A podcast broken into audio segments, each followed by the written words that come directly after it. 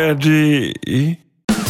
Manchmal sind wir happy, manchmal sind wir's nicht, aber immer sind wir nicht ganz dicht. Live-Coaching mit Mehrblick in der Kuroase.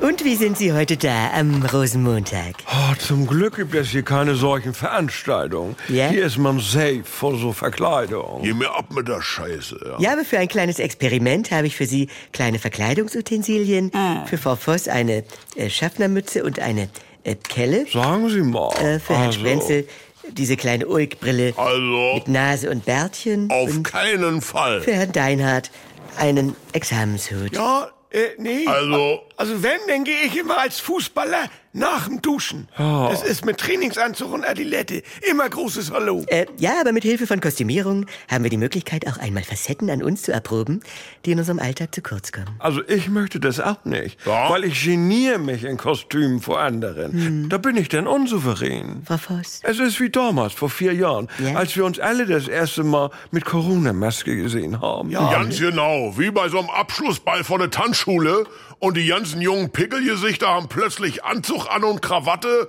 und Cocktailkleider Wie, äh, und das- dann steht man da und kichert schüchtern rum. Total. Wie wir damals in der Mannschaft, als wir nach der Sommerpause plötzlich alle blond gefärbt zum ersten Training da waren. Manche finden das ja gerade am Karneval toll, dass man mal ganz unverbindlich eine andere Seite von sich zeigen kann. Auf Zeit. Ja, was? Warum zucken Sie jetzt zusammen, Herr Sprenzel? Nischt. Es- Jackie. Es ist schon lange her. Ich, ich wollte auf eine sexpositive Party. Ja. Damals hieß es noch anders. Das Ganze war eine Walachei in Brandenburg. Ja. Dann haben die Säcke nicht aufgemacht, Musik zu laut, war schon in Jange. Ja. Was war das denn für eine Party? Egal, Deinhard.